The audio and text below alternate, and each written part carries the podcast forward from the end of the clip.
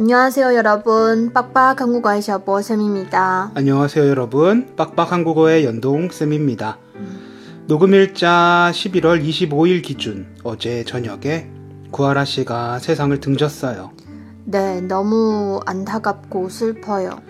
지난달에 설리 씨도 명을 달리했고 이번엔 구하라 씨까지 정말 마음이 아파요 삼가 고인의 명복을 빕니다 네, 꼭 좋은 곳으로 가셨으면 좋겠습니다. 전 사실 이 두 분을 그렇게 좋아하거나 하진 않았어요. 그런데 이 두 분이 돌아가신 후에 이 두 분이 왜 명을 달리 했는지 그 이유를 찾아보니 한 가지 공통점을 발견했어요. 공통점이 뭐예요? 인터넷상의 악플이라는 거예요. 악플. 저희도 가끔 웨이버를 올릴 때 악플이 달리면 마음이 참 아파요. 그렇죠. 유명하지 않은 저희도 저희에게 달리는 악플을 보면 마음이 아픈데 엄청 유명한 연예인들은 악플이 얼마나 많이 달리고 그 악플들을 보면 얼마나 마음이 아프겠어요. 맞아요. 설리 씨는 살아생전에 기자들의 먹잇감이었어요. 그게 무슨 뜻이에요?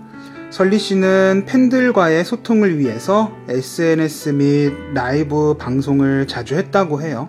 그게 무슨 문제가 있어요? 이건 문제가 아니죠.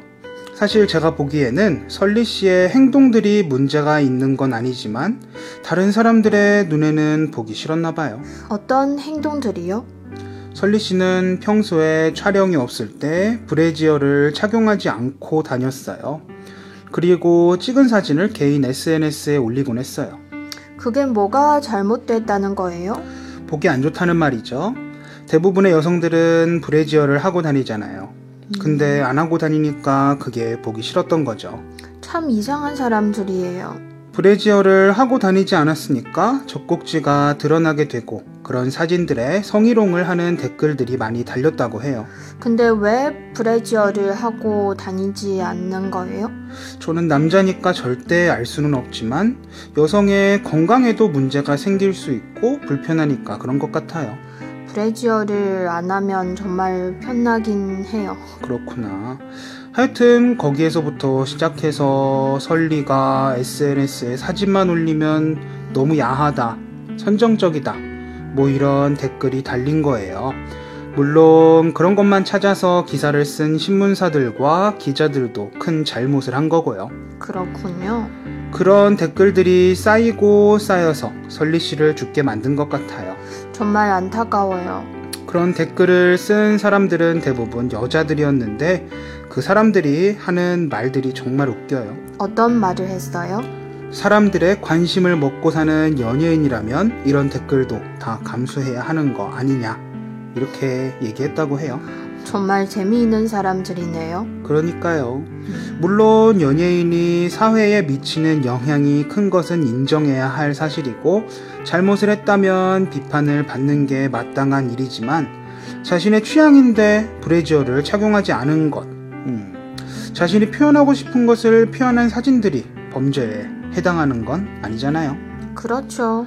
왜 그런 것 때문에 욕을 먹어야 되는지 모르겠어요. 그냥 자기보다 예쁘고 잘난 것이 마음에 안 들어서 그런 거겠죠? 저는 악플은커녕 댓글을 다는 것도 별로 안 좋아해서 그 사람들의 심리는 잘 모르겠지만 아마도 그런 것 같아요. 악플을 다는 사람의 화법에도 문제가 있어요. 논리는 전혀 찾아볼 수 없고 그냥 자기 하고 싶은 말만 해요. 아마도 자신의 생활에서 받은 스트레스를 다른 사람의 글에 악플을 달면서 푸는 것 같아요. 이거 정말 큰 사회 문제 같아요.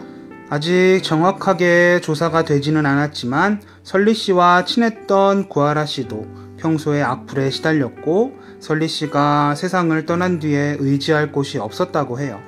결국에는 또 악플 때문이네요. 네. 한국의 사람들이 무심코 던진 돌에 개구리가 맞고 죽을 수 있다는 말이 있어요.